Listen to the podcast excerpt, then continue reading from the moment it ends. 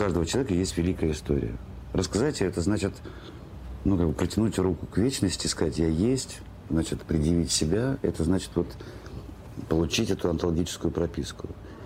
И возможность быть услышанным с помощью там, вдумчивого режиссера э, и документалиста, вот такая возможность, это значит возможность не уйти из этой жизни бесследно.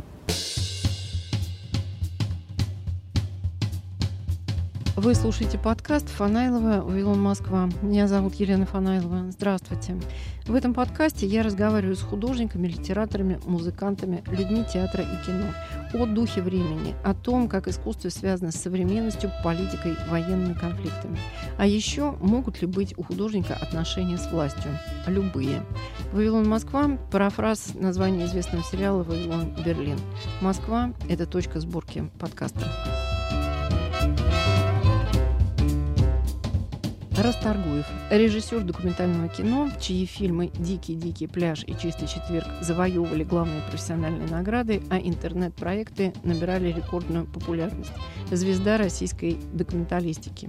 Александр погиб в Центральноафриканской республике при попытке съемок о деятельности ЧВК «Вагнер» летом 2018 года.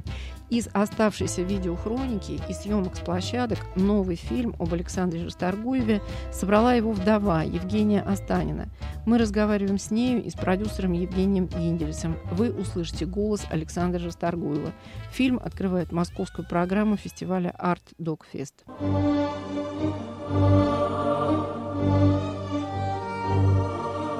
У каждого человека есть великая история.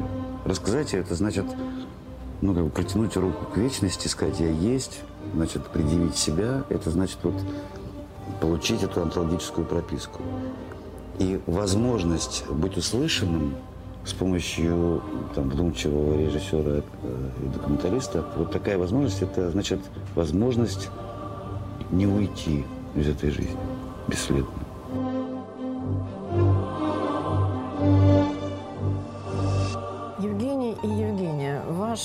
Начинается с а, монолога режиссера Александра Расторгуева о большом антологическом и даже религиозном смысле документальной режиссуры. Вы не стесняетесь, что называется, заходить просто с программного куска, который ну, сразу объясняет зрителю вообще, про что был этот человек, откуда этот фрагмент появился. Жень? Я, когда подключилась к проекту, уже был э, собран материал вокруг Саши съемки, вот, но почему-то ребята не искали интервью, которые уже были опубликованы. Вот, и я решила поискать еще материалы, ну, то, что есть в сети. В интернете есть кусок, где он рассказывает именно конкретно про фильм, который победил на, на том докере. Вот. А я знала, кто снимал, это была Маша Козлова, вот, через нее связалась с Ирой Шаталовой и попросила исходники. И вот как раз-таки то, что осталось за кадром, это вот вошло в фильм. Ну, для вас было принципиально вынести это фактически не то чтобы в эпиграф, эпиграф там съемки с самолета, когда э, ребята уже летят в ЦАР.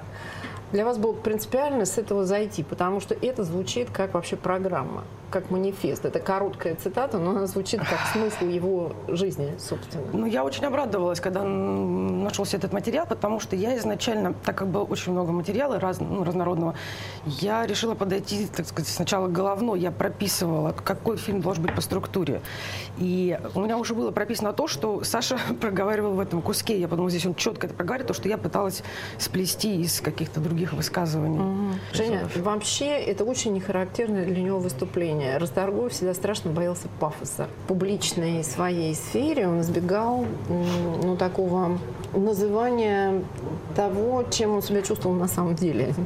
Ну, это так и есть. И э, я думаю, что Женя действительно приняла очень правильное решение, потому что основная концепция, э, которая лежит в основе фильма, это то, что это может быть только прямая речь Саши. Да, то есть это только его голос, который мы должны слышать. И поэтому э, как раз э, вот в рамках этой структуры оказывается, что мы видим и слышим очень разного Сашу. И мне кажется, что это очень большая, на самом деле, Женина режиссерская смелость, что она не побоялась так начать картину, э, потому что это действительно абсолютно программный текст, очень важный, очень емкий, и он сразу задает тему фильма. Еще одна я бы сказала, рамочная структура в вашем кино, которое называется «Расторгуев». Это самый первый, по-моему, фильм Расторгуева, который сделан еще на ростовской телестудии, который называется «Родина». Угу.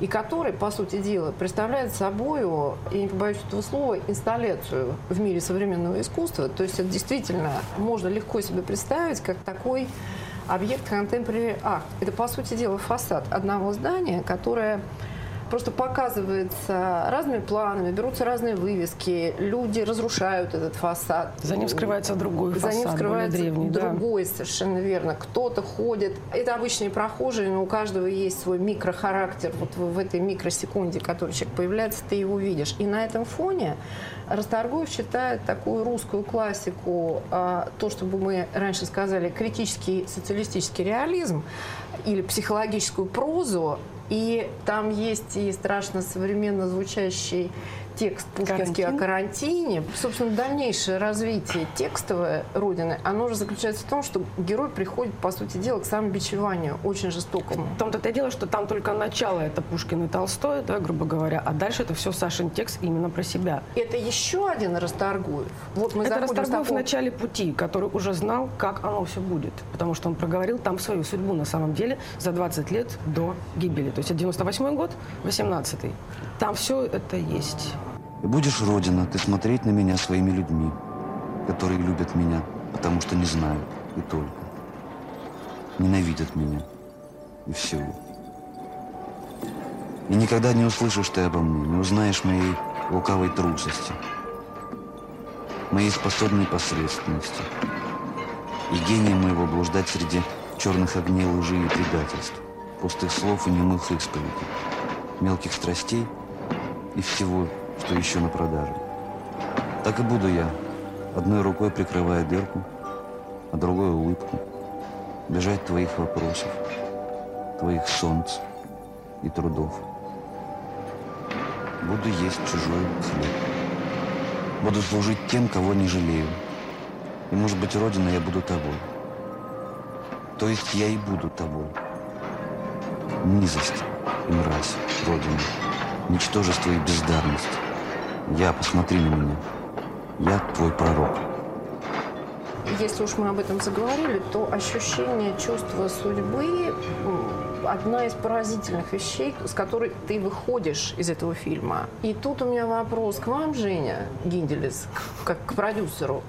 Самая длинная и разворачивающаяся во времени двухчасового вашего фильма история – это поездка на Обширон. Это очень странный, инфернальный фактически проект, в котором уже прочитываются знаки судьбы. Ну, поскольку мы знаем, что герой наш погиб, погиб при трагических обстоятельствах и в обстоятельствах рабочих, то даже не без некоторого ужаса ты видишь, как разыгрывается на наших глазах этот сценарий. Вот если коротко, э, можете описать, что это за история? Почему это убийство заинтересовало съемочную группу? Что там за криминальная драма такая была?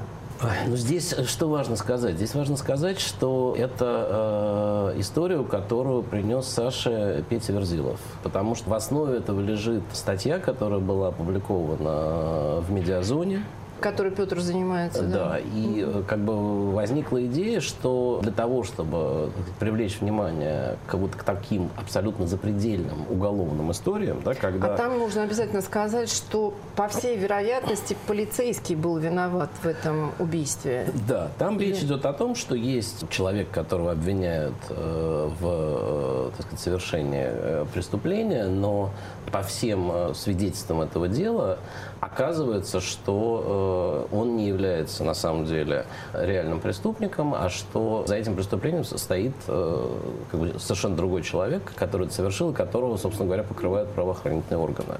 И вот, собственно говоря, задача заключалась в том, чтобы ребята э, поехали туда, взяв актеров Google-центра, которые должны были эту всю историю воспроизвести, и это должно было стать материалом фильма.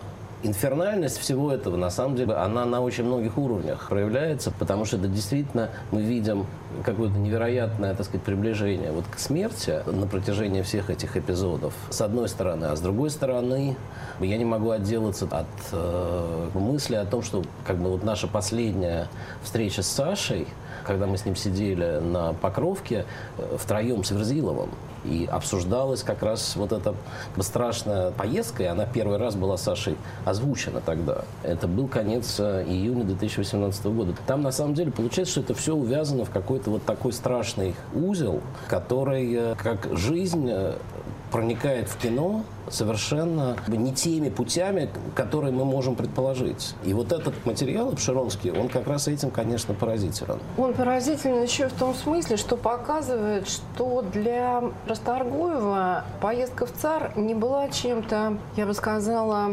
внешним.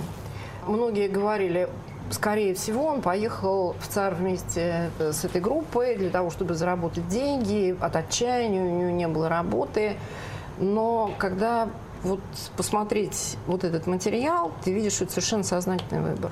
Человек пошел в эту историю. И история действительно очень непростая. Я имею в виду вот это вот обширонское убийство и попытку, собственно, параллельного расследования и документации этого расследования.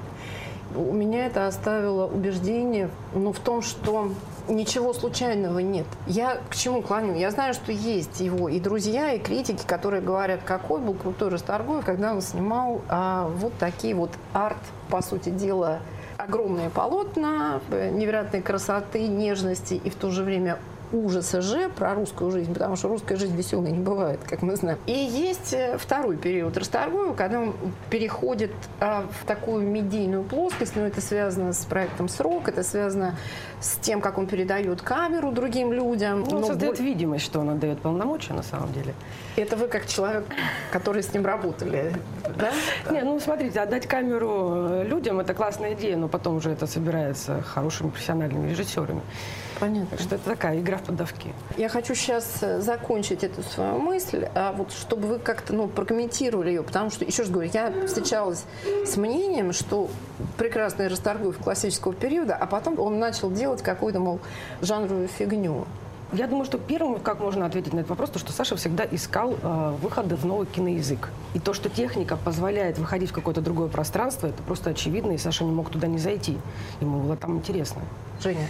Мне кажется, что фильм на самом деле отвечает на этот вопрос совершенно однозначно. Это фильм действительно о том, что нет никакого одного э, раннего Расторгуева и другого позднего Расторгуева, который ушел куда-то не в ту сторону. Да, что на самом деле есть абсолютно цельная, с невероятной какой-то энергией режиссерская судьба, которая Сашу ведет. И это совершенно естественно, что он смещается от тех фильмов, которые он делал в нулевые годы э, и которые составили его славу, что он смещается в сторону той повестки, которая на самом деле действительно его реально трогала, его реально интересовала и с точки зрения тех тем, которые он выбирает, и с точки зрения тех способов, которыми он эти фильмы снимает, потому что это все делается совершенно на другом уровне, на том же уровне, на котором существует мировая документалистика. Он всегда был, на самом деле, там, на 4, на 5 шагов впереди мысли своей всего того, что здесь происходило. Вот что на самом деле главное, мне кажется. И ну, это же стало трагедией. Да, даже. это стало трагедией. И, наверное, есть еще второй ответ на ваш угу. вопрос. На самом деле, э, Саша же очень давно хотел снимать игровое кино. И мы внутри фильма видим, как он все время кружит вокруг этой поляны, но никак не может туда зайти. Понятно, что ему нужно заняться чем-то параллельным. Он берет и ищет хотя бы новые какие-то способы. Я как раз хотела буквально задать угу. этот вопрос. Такое ощущение, что в этом обширонском эксперименте он приближается к этому. Ему нужны актеры для того, чтобы с ним, с ним поработать. Это вообще первый раз, наверное. Вот, не а... совсем. На самом деле они же заигрывались э, в «Я тебя люблю». Они там достаточно плотно взаимодействовали, грубо говоря, с непрофессиональными актерами. Они как раз таки представляли вот да, как то ли документальное, то ли игровое, экспериментальное, что-то такое. Там была попытка тоже работать с реальностью. Так что были уже какие-то, но они все время были такие покасательные, покасательные. Такого было много, но просто, что важно еще, вот, что Женя сделала, и это абсолютно его заслуга, то, что э, Женя придумала, что это должен быть фильм. То есть это, в общем, если смотреть, что это за жанр, то это кино-кино. Как бы мы видим э, на самом деле, как происходит работа режиссера. И это на самом деле дико интересно, потому что аттракцион фильма заключается в том, что мы все время видим эту смещающуюся точку зрения. То есть мы, с одной стороны, смотрим на это глазами Саши, а с другой стороны, мы понимаем, в каком контексте он на самом деле вынужден существовать все эти годы, и мы понимаем, как на самом деле вот эта обстановка нашего кино его душит. Вавилон Москва, Расторгуев, кино о режиссере. Фильм «Открытие Ардукфеста в Москве». К разговору с Евгенией Останиной и Евгением Гиндельсом мы вернемся после объявлений. Померанцев переулок. Так называется мой подкаст. Игорь Померанцев – это я, а переулок – это мои записи, новые и архивные, интервью, монологи, эссе, музыка, стихи. Я делюсь тем, что интересно мне самому. Не обходите мой переулок стороной. Вас ждут интересные встречи. Студия подкастов «Радио Свобода».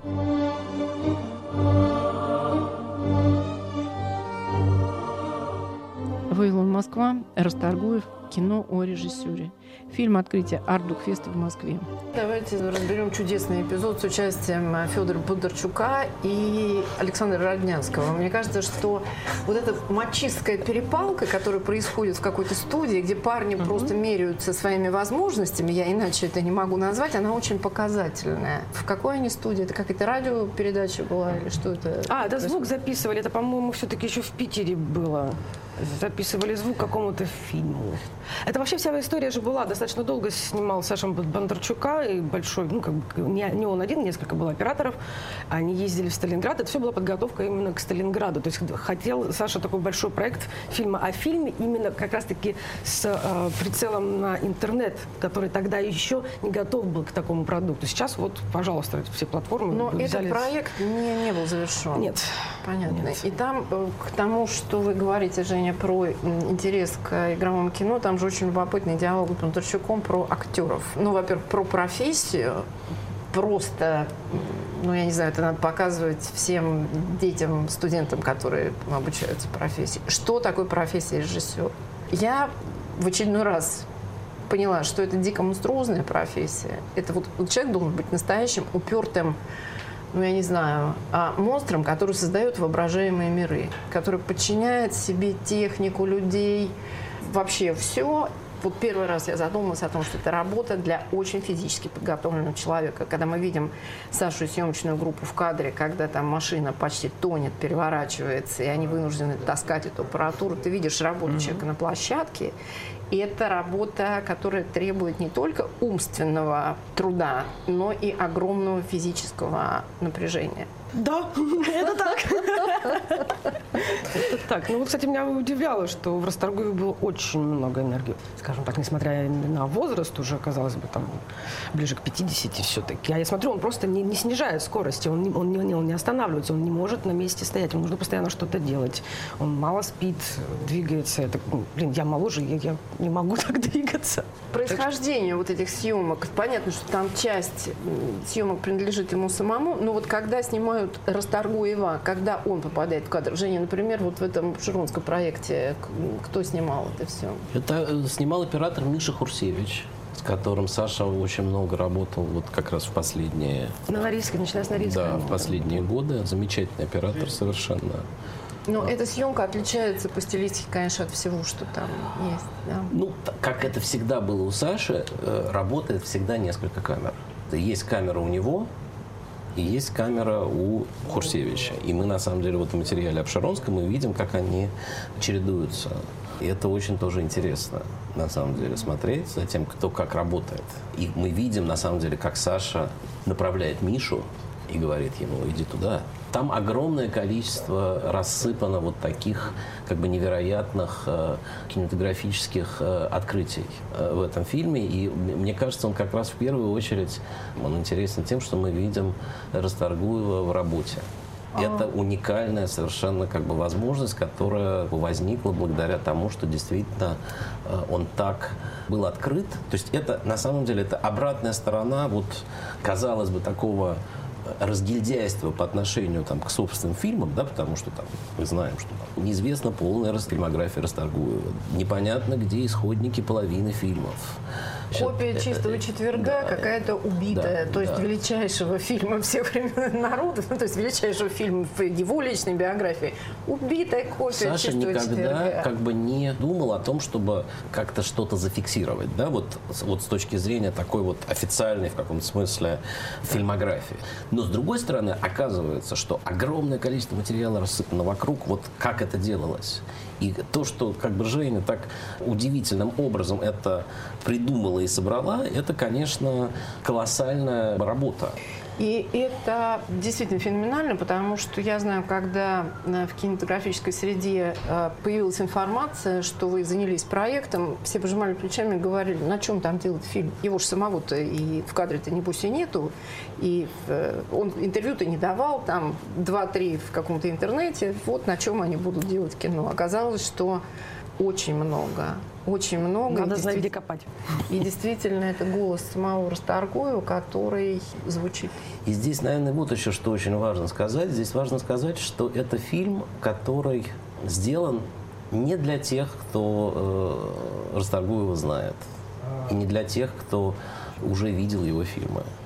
А это такое введение в Расторгуева для тех, кто хочет э, его узнать как режиссера. И главная задача заключается в том, чтобы люди посмотрели этот фильм и дальше бы пошли смотреть его фильмы. Жень, вот у меня вопрос тогда. Вам не кажется, что вот все-таки в некоторых эпизодах человек все-таки не поймет, что имеется в виду, или для вас это было не совсем важно, а важно было просто натолкнуть его на эту мысль? Я имею в виду сейчас, например, э, историю с тем, как Саша снимал Ксению Собчак, а потом она его обвинила во время выборов в превышении полномочий. И это, в общем, ну, в свое время было довольно драматическим эпизодом. В свое время это было начало конца, скажем так. Это повлекло за собой увольнение, потихонечку все-таки смещалось к поездке. То есть вас не смущает, что ну вот это непонятно? А вы считаете, что Ну, непонятно? Мне это понятно, потому Вам что сложно оценить понятность, потому что вы внутри ситуации. может я, быть и так. Я Может и сделала хитрый ход. А Я когда монтировала, повторюсь, что это совпало с карантином, а, я каждый эпизод проверяла на своей подруге, которая не знала Сашу, которая абсолютно не из киносообщества, она адвокат. Я проверяла на ней, насколько все понятно. Вот первый зритель фильма. И я по реакции видела, что максимально понятно. Я бы сказала, что, конечно, все эпизоды, связанные с фактологией, они сделаны очень тонко. Но вот я задаю вам этот вопрос, чтобы уточнить, на, насколько вы со зрительским восприятием это соотносили. Все, я поняла, да. Да, да, да, конечно. Но здесь важно что сказать, что Женя делает замечательно, это то, что нету никаких готовых э, ответов. Да, то есть Да. это не так, э, Да. что как бы какая-то точка зрения навязывается. Есть набор фактов, из которых зритель внимательный может делать свой собственный вывод, почему это так произошло.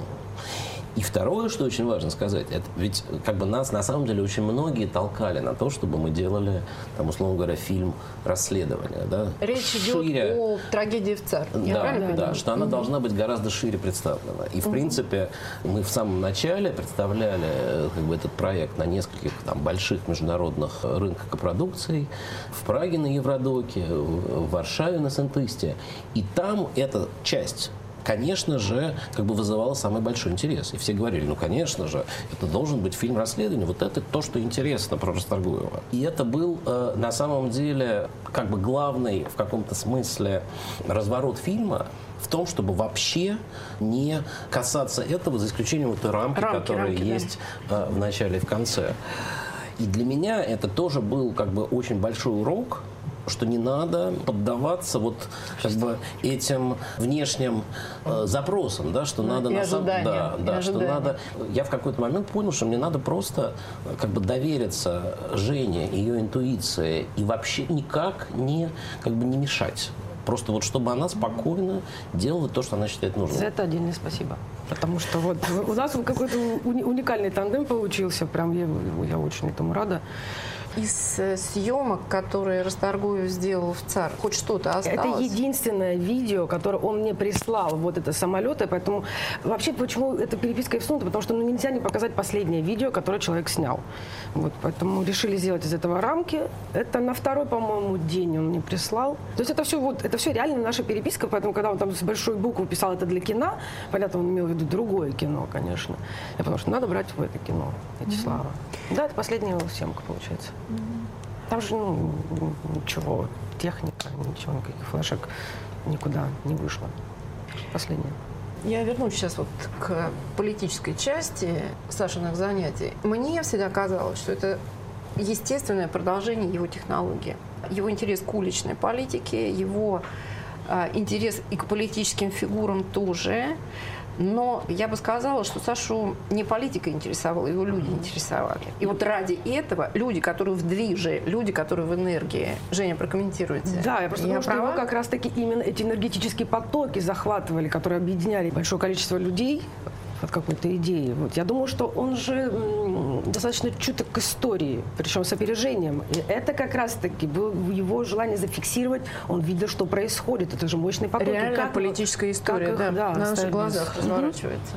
И в этом смысле довольно показателен последний разговор в вашем фильме, когда он обсуждает с молодыми режиссерами их съемки на Майдане. Их уже монтаж, уже фильм. Уже даже- фильм. Это был фильм, в том-то это и дело. Что они уже смонтировали фильм, который он просто разнес по полочкам. Как я поняла из э, Сашиного монолога или из этого обсуждения, которое перебивалось короткими гневными репликами авторов, речь идет о человеке, который прошел Майдан, и ну, о каких-то вот героях, которые прошли Майдан, и о том, что с ними сейчас происходит. И Саша там произносит, в общем, довольно горькие и точные слова, как раз про человека в истории, про том, как он отказывается от победы, о том, Так, что мне с ним происходит дальше. Вот, ну, Я просто перебью. Это как раз-таки закольцовка с э, самым началом, то, что он говорит в начале. Начинается фильм с того, что он говорит, что до- ты, человек должен приобрести онтологический статус вместе с именем. А тут вы украли у человека, вы обокрали героя. То есть у него как бы очень серьезные претензии к ребятам. просто плохо смонтировали, обокрали человека. Еще одна вот вещь, которая, мне кажется, про работу режиссера, которой, конечно же, посвящается ваш фильм, не то чтобы одиночество Александра Расторгуева и вообще режиссера в профессии, а какая-то абсолютная самостоятельность. То есть такое чувство, что он настолько сам, что свой среди чужих и чужой среди своих. У меня такое ощущение было, когда я фильм посмотрела. И там есть э, эпизоды, где он оказывается в разных киносообществах, и везде поперек, ве- везде каким-то образом ты чувствуешь, что он не, ну, Встраиваться не будет. Не будет встраиваться, не согласен, и он не стесняется это высказывать в разговорах с очень разными людьми разного веса. И только когда надо аппаратуру из дерьма вытаскивать, вот это, мне кажется, сильно Расторгуева. Это тоже ну, как бы отражение того, что действительно с Сашей как бы происходило. И это очень точная режиссура. Вот что это такое. Когда из э, того материала, который как бы есть, эти сцены выстраиваются, они выстраиваются, они работают друг за другом. Это удивительная, конечно, работа. И я понимаю, что на самом деле для Жени это очень был в каком смысле важный, наверное, опыт терапии, да, но то, что это дало такой, на самом деле, художественный эффект, я считаю, что произошло чудо. Я была потрясена тем, как люди, близко знавшие Расторгуева, то есть, ну, что тут скрывать, вдова сделала этот фильм, как можно было создать настолько объективный образ. Женя, ну, насколько вам было сложно? И вообще, вот что с вами происходило на всем тайминге этой работы, скажем так? Я первый год э, не смотрела даже фотографии Сашины. Первые два месяца было ощущение, что у меня такой реверс. В первые месяцы после Сашиной гибели, гибели у меня как-то законсервировалось и не выходило. Тогда был очень сложный период, что что-то такое внутреннее, личное, оно запаковалось. И вот распаковалось только через год, когда я начала осматривать материал. Отложенные реакции, скажем так, наверное, произошли. Вот первые два месяца было тяжеловато именно вот в этом плане, конечно. Потом уже, когда именно конкретно к монтажу подошло дело, там уже просто включилось что-то, наверное, какое-то рабочее состояние. Единственное, что на начало работы у меня отец умер. Ну, может, как-то на противофазе я ускорилась. И как раз там месяца, наверное, за два домонтировала фильм. А потом начался карантин. И потом уже было испытание терпения. Понимаете, вот это было самое, наверное, одно из самых тяжелых. Это вот испытание терпением. Потому что одно, другое, третье откладывается, все откладывается, откладывается. Вот. Хорошо, что я достаточно быстро отключилась от вот этой вот гонки. Mm-hmm. Давайте быстрее доделаем mm-hmm. фильм. Это меня и спасло, наверное, психологически. Вот. Так что тоже любопытно, что сейчас именно фильм выходит, что у меня еще вторая уже фаза такой опосредовательности вот, по отношению к фильму, к тому, что я сделала. Женя, я правильно помню, что на фильме «Белая мама» а, Расторгуев был вашим продюсером? Да.